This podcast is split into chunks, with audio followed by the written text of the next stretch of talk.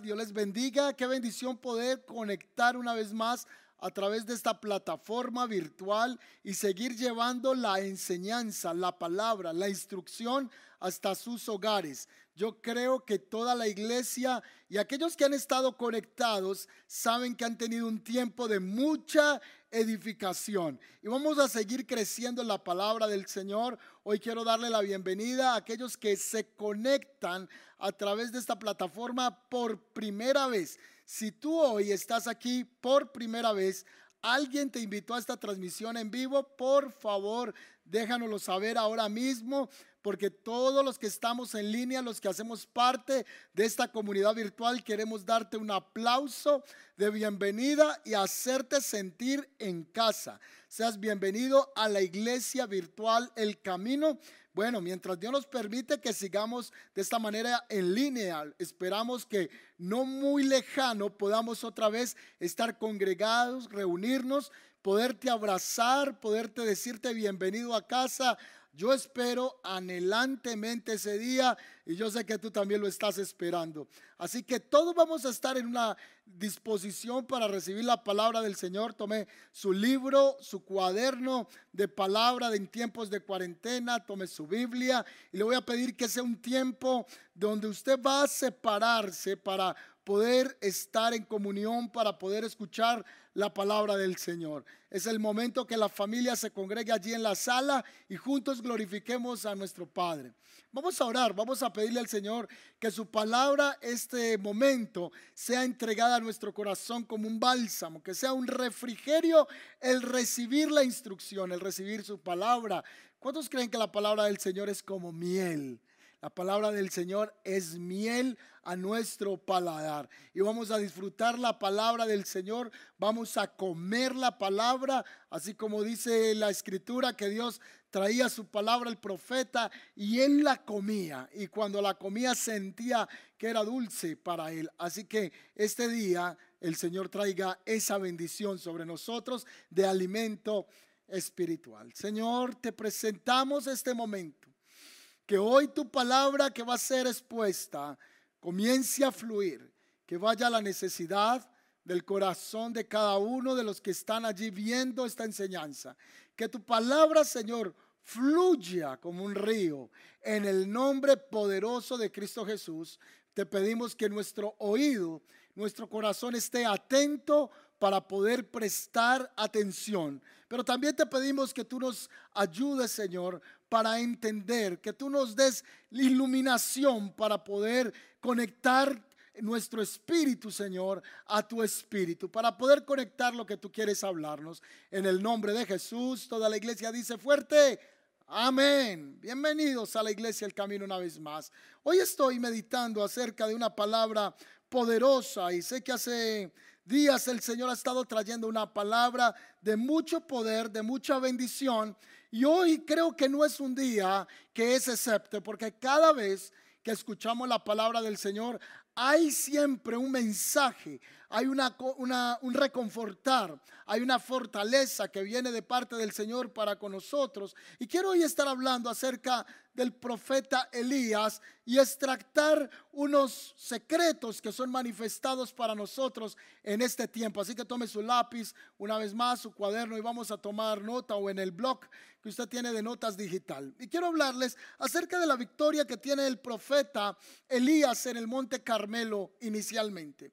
Como ya muchos conocen y para aquellos que no lo saben, quiero hacer un poco de contexto para introducir a este momento del monte Carmelo dice que Elías dio una palabra por Dios que no iba a llover en su tierra por periodo de tres años.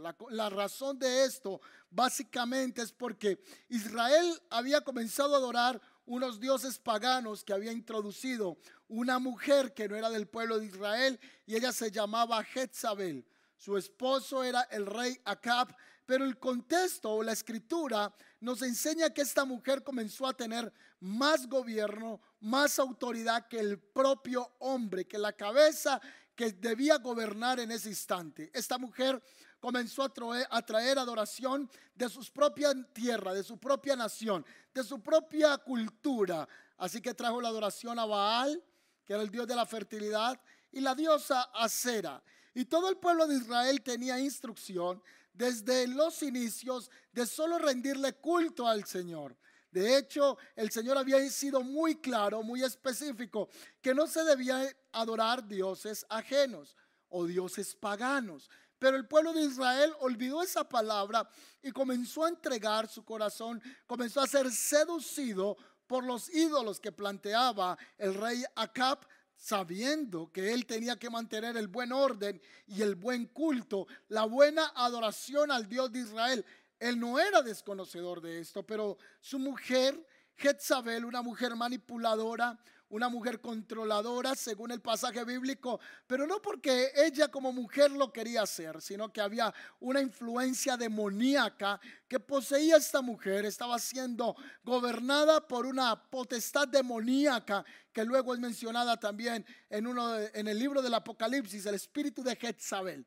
Esta mujer tiene una mentalidad macabra, un corazón torcido para con Dios y ella desvía la fe del pueblo de Israel. Así que este hombre se levanta y dice, pues yo les voy a demostrar que el Dios de Israel es el Dios verdadero. Pronuncia un juicio por orden de Dios para que la tierra se vuelva no fértil, para que la tierra no produzca y tres años la nación sea doblegada a volver su corazón a Dios. Así que después de tres años de sequía, Dios le habla a su profeta, a Elías, vas a determinar nuevamente que llueva.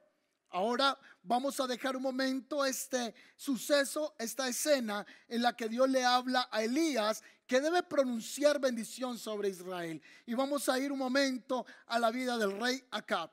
Dice que Acab, sus caballos estaban sin alimento, que no había pasto por causa de la sequía y que toda la tierra estaba en hambre. Así que él llamó a un servidor fiel que siempre estaba ahí en el gobierno, que él lo había puesto como ayudante o como su mayordomo en todo lo que tenía que ver con su casa y su nombre es Abdías. Y él le dice, Abdías, necesito que recorras la tierra, tú te vas a ir a un extremo, yo me voy a ir al otro, y vamos a comenzar a buscar en qué lugar hay pasto, porque mis caballos, mis animales se están muriendo de hambre. Así que Abdías sale comisionado con esta tarea a buscar en una tierra seca, árida, si puede hallar un poco de musgo, un poco de pasto, alimento para animales, alimento para los caballos de su rey, de su amo, de su patrón. Pero mientras él está buscando este pasto, se encuentra con el hombre de Dios, el profeta Elías, el hombre más buscado de la época. Jezabel andaba buscando a Elías. Acab hacía jurar a los reyes que no habían, que habían tenido, perdón, un encuentro con Elías para que le dijese dónde estaba. Y en muchas ocasiones muchos reyes decían, no lo hemos visto, pero dice el pasaje que él les hacía jurar que no le había visto, porque si Acab comprobaba lo contrario, les daba de muerte, entraba en guerra con ellos. Así que Abdías ahora está frente a frente con el hombre que más busca a su patrón. Pero Abdías también es un hombre temeroso de Dios. Abdías es un hombre gobernado por el Señor a tal punto que cuando Jezabel quería matar a 100 profetas, él los escondió en grupos de 50 y los sustentó con alimento. Era un hombre de Dios. Así que Abdías está impresionado porque él ahora es puesto entre la espada y la pared. Él le dice al hombre de Dios, ahora te he visto y Acab te está buscando y va a darte a muerte. Así que le dice, pues ve dile a tu patrón, ve y dile al rey Acab que te has visto conmigo, ve y anúncialo. Y le dijo, no me hagas este mal, mi señor, porque de pronto yo me voy y cuando venga, ya el Espíritu de Dios te habrá enviado a cualquier otra parte. Clave esto, Elías tenía una manera de transportarse poderosa. Más adelante va a hablarse de un carro de fuego que lo levanta. Pero este hombre era teletransportado de un lugar a otro por el Espíritu. Era tomado, como también aparece en Hechos de los Apóstoles con Felipe. Era tomado de un lugar y llevado a otro. Sí, señores, esa era la manera en que el Espíritu de Dios obraba sobre Elías. Así que Abdías tiene temor y le dice, quizá mientras yo me voy, le digo al rey que tú estás acá, vengo. Ya el Espíritu de Dios te tomó y te llevó a otro lugar. Y le dijo, no, ve en paz y ve y dile que estoy acá porque lo voy a esperar. Así que él va y le cuenta a su patrón y cuando llega el rey Acab, el rey perverso, un rey apartado de los principios, del camino, de la ley, de la instrucción de Dios, que se ha contaminado y ha contaminado el pueblo que Dios le dio a administrar y a gobernar, ahora está frente al profeta de Dios. Y cuando él encuentra a Elías, la primera frase, palabra, expresión que hace el rey frente al hombre de Dios es, tú eres el que perturbas a Israel. Así que Elías le contestó, yo no soy el que perturba a Israel, quien está perturbando a Israel eres tú y tu esposa porque no han querido guardar los mandamientos del Señor. Ahora está frente a frente Elías con su enemigo. Acab ahora tiene el profeta, el varón de Dios, a quien él está buscando, pero en ese instante Elías le dice, te voy a poner un reto ahora mismo y vamos a comprobar quién es el Dios verdadero en todo Israel. Convócame a todos los 400 profetas que tienes de Baal, a los 450 de Acera. Son alrededor de 850 profetas falsos a los que el pasaje claramente señala que la reina Jezabel sostenía para que estuviesen implantando su doctrina, su religión, su secta diabólica de adoración a ídolos paganos. Así que él acepta esta tregua, él acepta esta confrontación y va y convoca a 850 profetas que sirven en el reino endemoniados, poseídos por las tinieblas, los tipos estos. Así que ellos están allí y Elías le hace una propuesta, vamos a levantar dos altares, ustedes van a tomar, vamos a tomar dos toros, los vamos a poner sobre el altar y ustedes van a orar al Dios al que ustedes sirven. Van a tener un lapso de tiempo y en ese tiempo vamos a pedir que el Dios verdadero responda con fuego. Y hay una disertación, una confrontación que Elías hace al pueblo de Israel. Y él comienza a decirle a todo el pueblo que está allí, porque no solo están los profetas paganos, está el pueblo de Israel. Y él les dice, quiero decirles en este momento, ustedes por qué claudican entre dos pensamientos. ¿Por qué ustedes quieren servir a Dios y servir a Baal? Él les dice, se acabó de estar pensando de esa manera. Si el Señor Dios Todopoderoso, el Dios de nuestros padres, el Dios de Abraham, de Isaac y de Jacob, es vuestro Dios, entonces sírvalen a Él. O si su Dios es entonces Acera, si es Baal, sírvalos a ellos. Pero se acabó el momento de claudicar, de estar pensando si le servimos o no le servimos a Dios. Punto allí. Esto me hace pensar entonces también lo que dice la palabra en Apocalipsis, que Dios está llamando a hombres que estén con Él comprometidos. Y la expresión que hace Juan en el libro de Apocalipsis es frío o caliente porque a los tibios el Señor los vomita. Básicamente lo que Elías le está diciendo ahora al pueblo de Israel, se acabó la tibieza, se acabó de estar jugando a ser pueblo de Dios, o somos pueblo de Dios o no somos pueblo de Dios. Y creo que es un mensaje pertinente para nuestro tiempo y nuestra época, o somos o no somos. En el libro o en la carta de San Pedro somos llamados nosotros el pueblo escogido por Dios, un real sacerdocio, escogido, separado para anunciar las virtudes de ese que nos ha seleccionado para este tiempo. Ahora, si tú eres pueblo de Dios y yo soy pueblo de Dios, somos llamados a vivir como pueblo del Señor. La palabra dice en otros escritos de San Pablo, compórtesen como hijos de la luz. Ya no tenemos que andar nosotros entre luz y tinieblas. Somos llamados a ser de un solo pensamiento. Hablando de esto, Santiago también escribe diciendo, no es posible que de una misma agua fluya agua amarga y agua dulce. Él está diciendo, o somos dulces o somos amargos. Entonces Elías está en Monte Carmelo haciendo una confrontación a una adoración pagana, pero también está confrontando el corazón del pueblo de Israel. Les está reconviniendo, les está llamando al arrepentimiento, les está llamando a volver su corazón al Señor. Les está ayudando a encontrar dónde estuvo su separación de Dios, dónde está su descarrío, dónde abandonaron la ley del Señor. Así que es el momento crucial de tomar una decisión. Hay una una disyuntiva por el sí o por el no. Están allí para decir, vamos a seguir a Baal o vamos a seguir al Dios de Israel. Pero Él, antes de que tomen esa decisión, les ha dejado esto en la mente, les ha hecho la confrontación, pero va a ir una milla extra, va a ir un poco más allá, les va a hacer una demostración real, eficaz, que realmente el Dios de Israel es un Dios más poderoso que cualquiera que pueda existir sobre las naciones de la tierra. Ese Dios ya les había dado una lección esos últimos tres años. Les había mostrado que había cerrado los cielos para que no lloviese y que finalmente por palabra de un profeta de Dios vendría bendición. Así que levantan los altares y dicen que estos hombres comenzaron a cortarse, a sajarse en la piel para que cayese sangre adorando al dios de Baal, para que él respondiera sobre el altar, para que el toro, el sacrificio, se encendiera en fuego.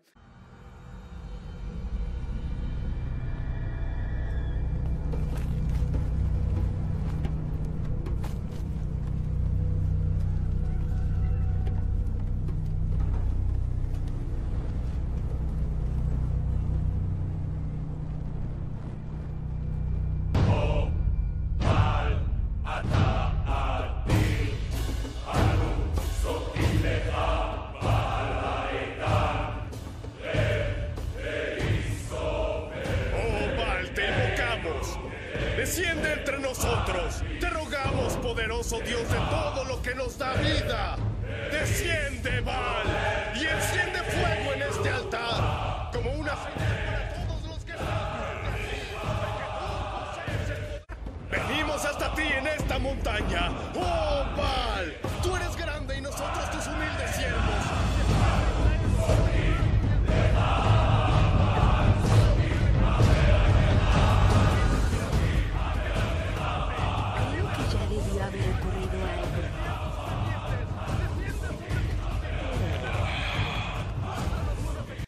está un poco más retirado, está acostado en una manga, me imagino, tiene una hierbita en la boca, la está mascando y les grita, por favor, no les ha respondido Dios, quizá está haciendo sus necesidades. Así dice en una de las versiones en la nueva viviente. Quizá el Dios de ustedes está haciendo sus necesidades y no les escucha. Les está hablando de manera sarcástica. Luego les dice, griten más duro, quizá el Dios de ustedes está dormido.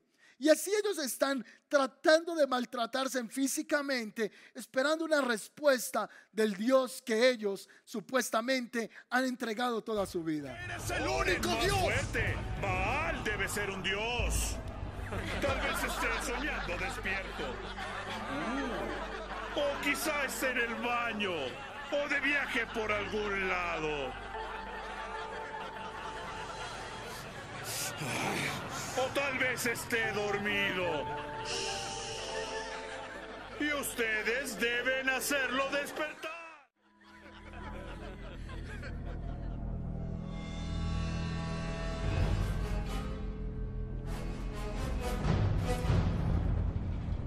Bendice a aquellos que te siguen, Val. Déjanos verte. Decide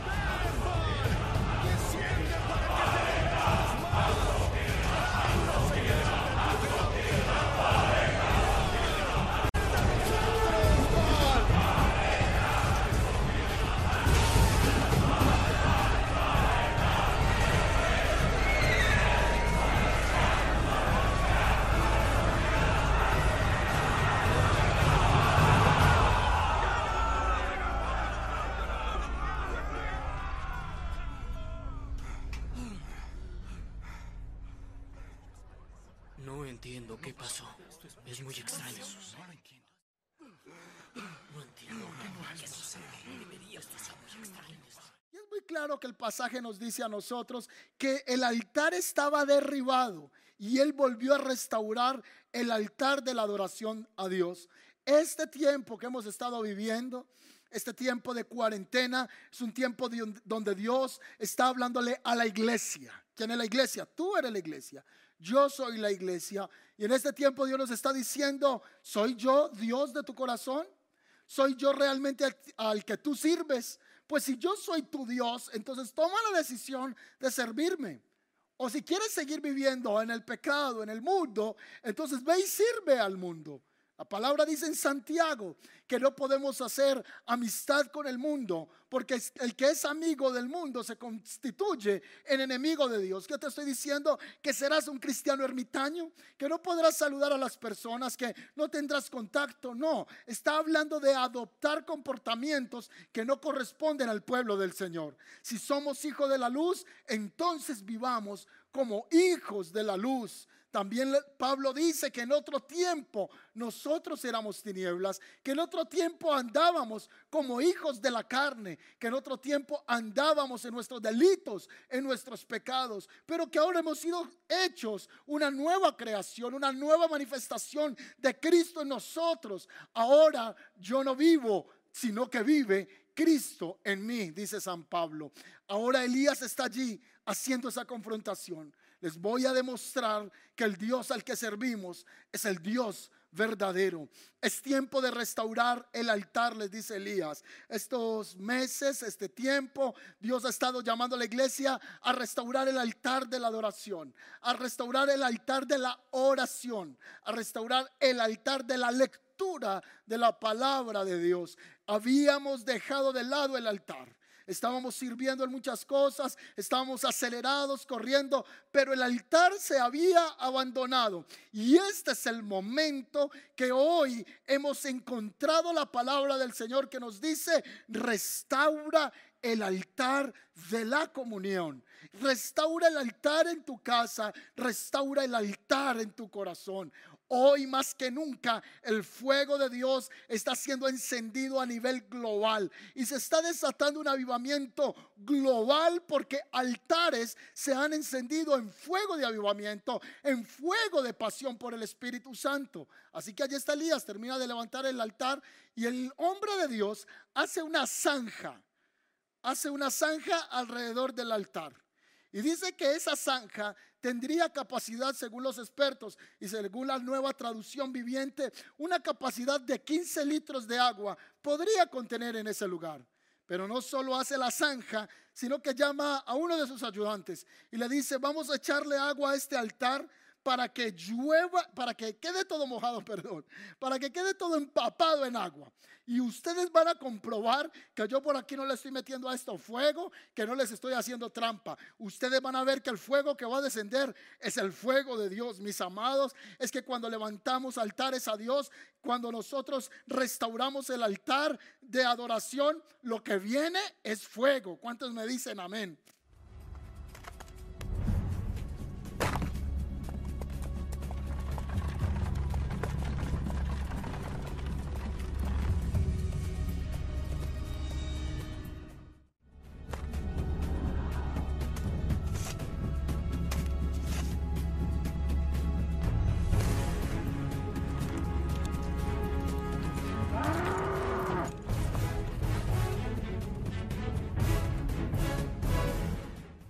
Cuando levantamos la adoración, lo siguiente que va a ocurrir es fuego de Dios. Eso pasó en Hechos capítulo 2, versículo 1. Me apasiona ese capítulo. El capítulo 2 me, me encanta ver la manifestación del Espíritu de Dios en la iglesia primitiva. El cumplimiento de Hechos 1.8. El cumplimiento de la profecía que en los últimos tiempos el fuego vendría. Pues allí tenemos una revelación temprana en el altar de Elías del fuego de Dios sobre los altares vivientes, sobre los altares del futuro. Y esos altares están representados en este tiempo.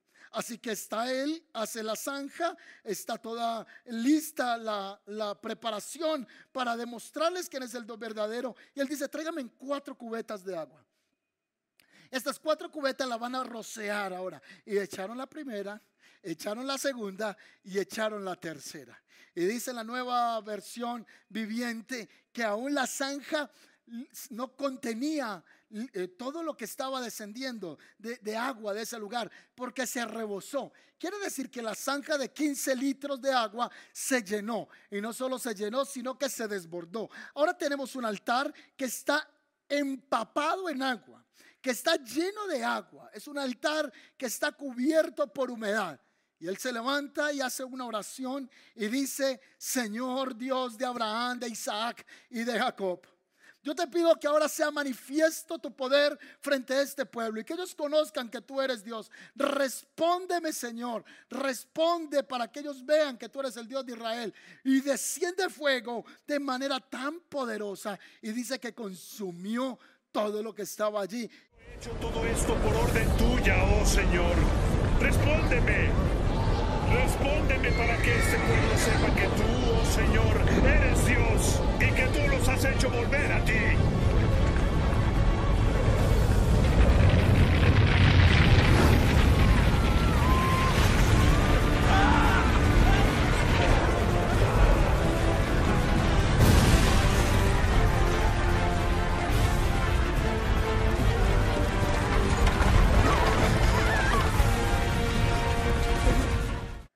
Eso es lo que viene cuando restauramos el altar a Dios. Eso es lo que viene cuando nosotros dejamos de, de, lado el rechazar la presencia de Dios. Lo que va a venir a tu vida es avivamiento. Es el tiempo que nuestros altares, que nuestra oración, que nuestra búsqueda al Señor sea restaurada, sea llevada a un nuevo nivel. Hay una invitación de volver a la oración. Hay una invitación a volver a la vigilia. Hay una invitación a volver al ayuno hay que volver a esas prácticas que comenzamos en el original. ¿Cuál fue el original? Ese tiempo que conocimos a Dios. Ese tiempo que el primer amor estaba encendido y queríamos más de Él. No podemos embolatarnos, no podemos desenfocarnos como iglesia. Quizás nos, nos desenfocamos creyendo que lo que teníamos que hacer era farándula evangélica. Quizás lo que creíamos que teníamos que hacer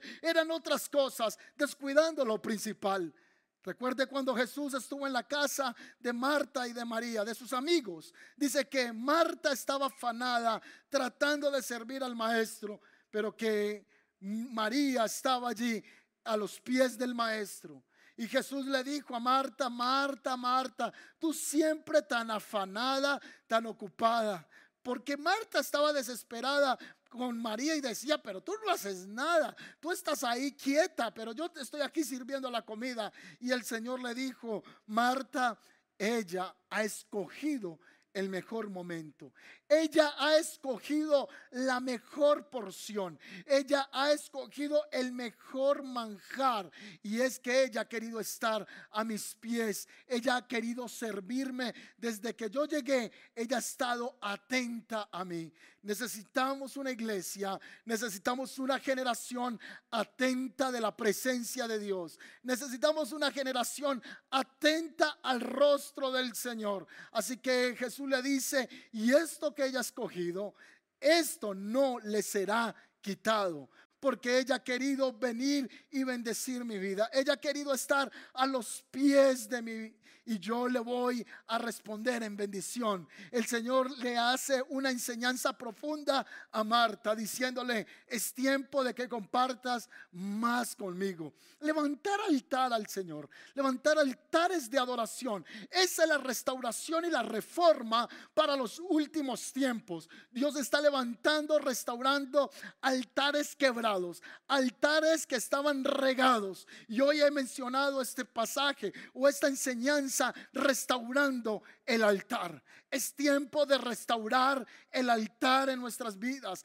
Es tiempo que restauremos el altar familiar. Únete con tu familia en la noche. Llama a tus hijos. Lean la palabra juntos. Lean las escrituras. Que uno cante, que el otro entone adoración. Me fascina ver fotos en este tiempo de familias reunidas en la casa. Ya no hay una iglesia física porque también allí había una mala interpretación del concepto, que un local era una iglesia. No, la iglesia eres tú y la iglesia soy yo. Ahora estoy viendo la iglesia crecer como nunca en las casas. Y el día que Dios permita que la iglesia nos reunamos en un local, entonces ese local no nos podrá contener porque la iglesia está creciendo, se está encendiendo con un fuego nuevo, porque un altar ha sido restaurado, porque un altar olvidado ahora está siendo cuidado, un altar rechazado ahora está siendo venerado, un altar que había sido entregado al pasado, como que fuese algo que se hacía antes, ahora se ha traído como prioridad, como necesidad de nuestros corazones. Y eso trae tanta bendición. Yo sé que en este momento todos los que están en línea, las familias, pueden darle un aplauso en este momento. Vamos a darle un aplauso al Señor por 10 segundos. Vamos, 10 segundos. Aplaudo al Señor. Ahí está la iglesia. Ahí está en la sala ahora aplaudiendo al Señor, recibiendo la palabra, pero altares llenos del poder de Dios.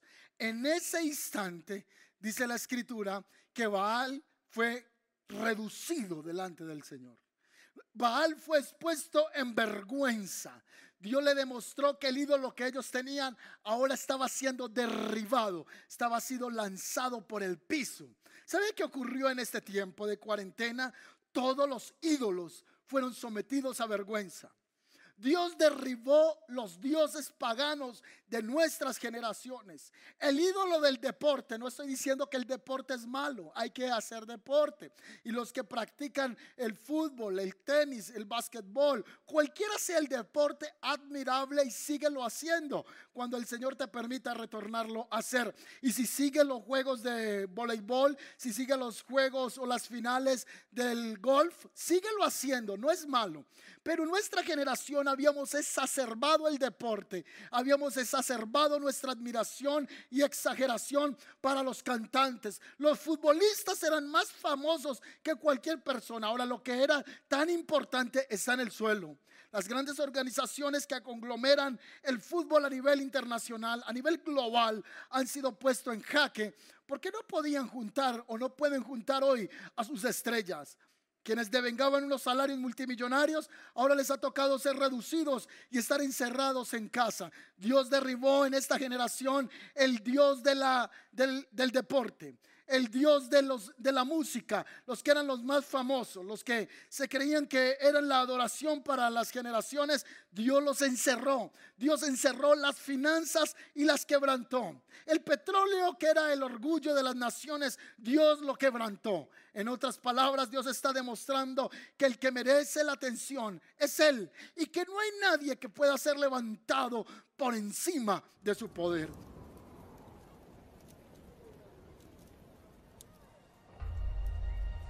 El Señor es Dios. El Señor es Dios.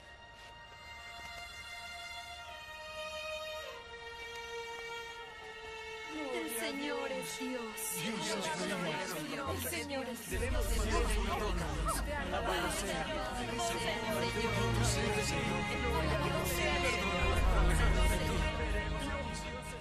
Hay otro hecho que ocurre en la escritura, que es cuando el arca de Dios es llevada cautiva por el pueblo filisteo allá en Primera de Samuel. Yo creo que usted recuerda ese pasaje. Si no lo recuerda, trato de hacer una pequeña ilustración Trato de hacer un pequeño trazo gráfico recordando lo que ocurre. El pueblo de Israel ha abandonado la ley de Dios y a causa del pecado de los hijos de Eli, Ofni y Fines pierden la presencia de Dios representada en un cofre, en un arca. Y ese arca ahora es tomado por el pueblo enemigo llamado los filisteos. Ellos se llevan ese cofre y lo introducen en su habitación. Esa habitación es donde ellos ofrecen culto a un dios pagano llamado Dagón, un dios que adoraban en la antigüedad.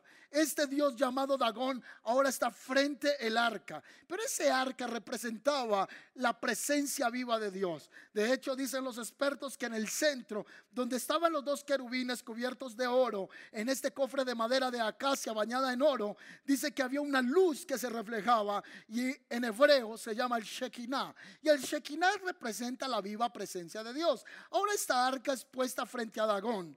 Y mientras los filisteos van a dormir esa noche y a descansar, ¿Sabe qué ocurrió esa noche? Dios avergonzó a Dagón. Porque los sacerdotes llegaron al otro día, los sacerdotes paganos de Dagón vinieron a rendirle culto a su Dios y cuando entraron vieron que la estatua de Dagón estaba en el suelo frente al arca.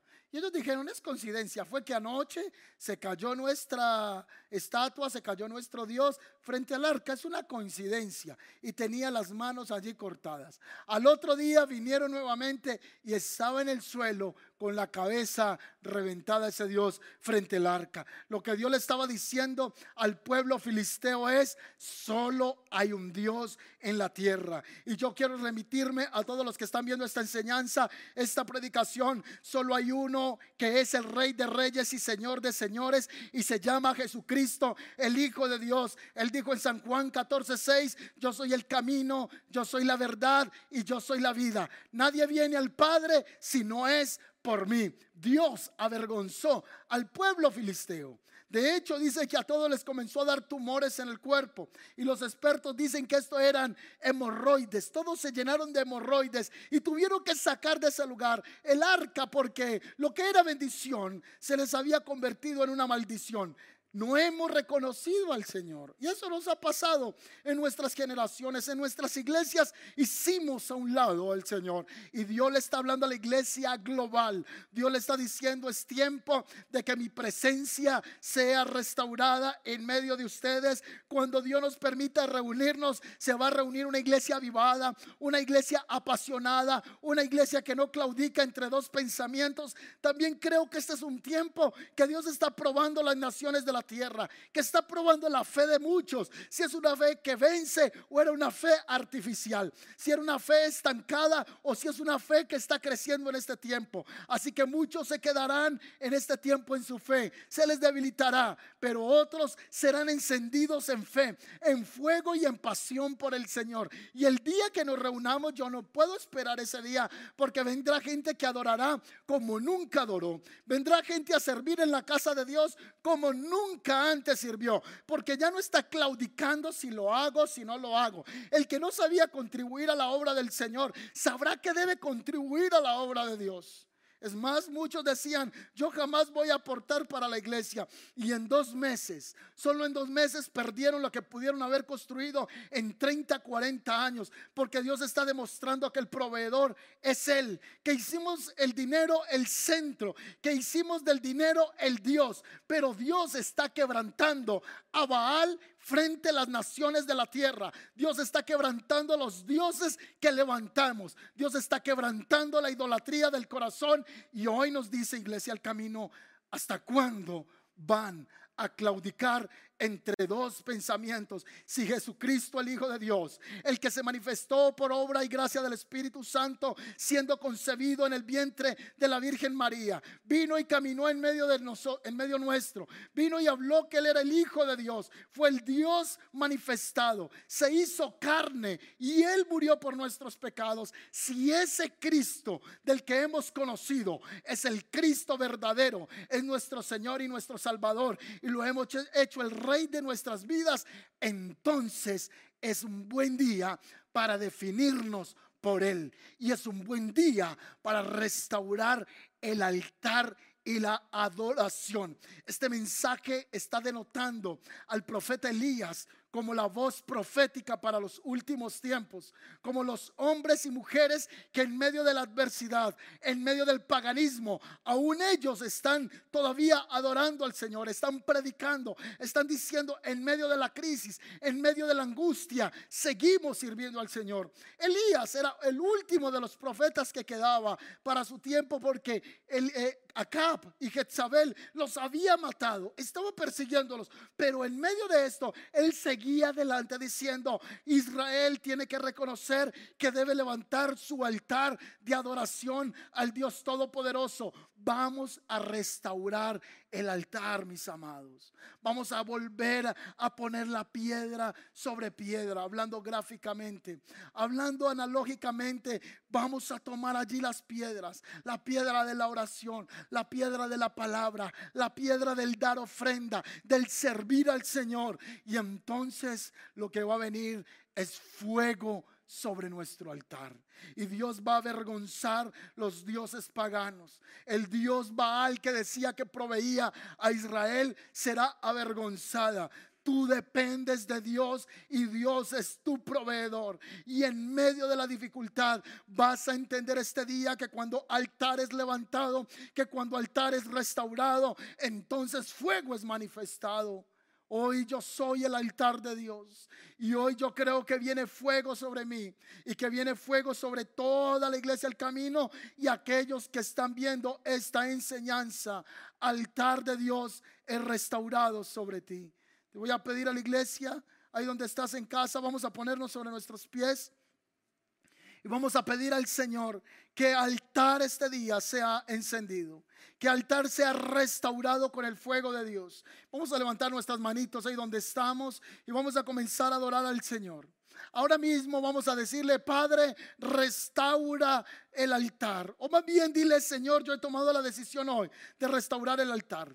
Yo restauro el altar y tú vas a responder con fuego sobre mi vida. Yo te doy gracias por este tiempo porque nos has confrontado, nos has hecho volver en conciencia, nos has vuelto a entender, Señor, que tenemos que ser restaurados, Padre de la gloria. Yo te pido, Señor, que este día fuego descienda sobre mí. Te pido que fuego descienda sobre mí, oh Dios en el nombre poderoso de Jesús. Diga conmigo los que son padres en el hogar, los que están ahí frente al, como cabeza de familia. Dígale, Señor, mi casa y yo serviremos al Señor. En este momento le voy a pedir si, si tiene un hijo por allá en una pieza, en, una, en otro lugar o si están en la sala, voy a pedir al papá que imponga sus manos en este momento sobre sus hijos. Si tú estás en el hogar y dices, es que no, yo no vivo con mi padre, o hay una mujer que dice, mi esposo me abandonó, o soy viuda, pues tu madre, cabeza de hogar, vas a poner tu mano sobre tus hijos. Y si está el papá y la mamá, los dos se van a tomar de la mano y van a poner sus manos sobre sus hijos y los van a bendecir y van a pronunciar palabra de Dios sobre ellos. Vamos, hágalo en este momento. Y si estaban acostados en la cama, póngase sobre sus pies. Se van a reunir ahora mismo y vas a poner tu mano sobre ellos y le vas a decir, hijo, hija, yo declaro que en tu vida el altar es restaurado. El altar a Dios es restaurado.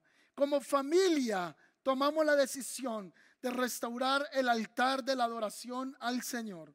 Como familia decidimos que nuestras casas serán casas donde el único nombre que será levantado y exaltado es el nombre de nuestro Señor Jesucristo. Te doy gracias, Señor. Amén. Bendiga a sus hijos ahí por un momento. Desate palabra, desate profecía, desate bendición. Diga, mi casa es una casa de altar al Señor. Gracias, Señor. Siga ahí dando bendición a sus hijos. Ahora yo le voy a pedir que ustedes pronuncien esta palabra conmigo y hágalo en voz alta y diga, mi casa y yo serviremos al Señor. Ahora voltea a su familia, mírela a los ojos y dígale, mi casa y yo serviremos al Señor. Ahora yo quiero que usted declare esta palabra, mi casa es altar de adoración a Dios. Señor, yo te doy gracias porque hoy se están restaurando corazones, se están restaurando altares, están siendo encendidos en fuego de avivamiento, en fuego de pasión por ti. Gracias por enseñarnos a través del profeta Elías como figura en el Antiguo Testamento, como figura que venía en evolución, en revelación progresiva, para ser manifestada hoy en el nuevo pacto, de que ahora el altar somos nosotros y tenemos que estar encendidos. En el nombre poderoso de Jesús se restaura la búsqueda, se restaura en este tiempo pasión por el Señor. Te doy gracias, Señor. Ahora quiero hablar a los que se conectan por primera vez. Tú que estás allí conectado en el chat, primera vez que te congregas a través de esta plataforma, yo te voy a invitar en este momento para que restaures el altar en tu vida.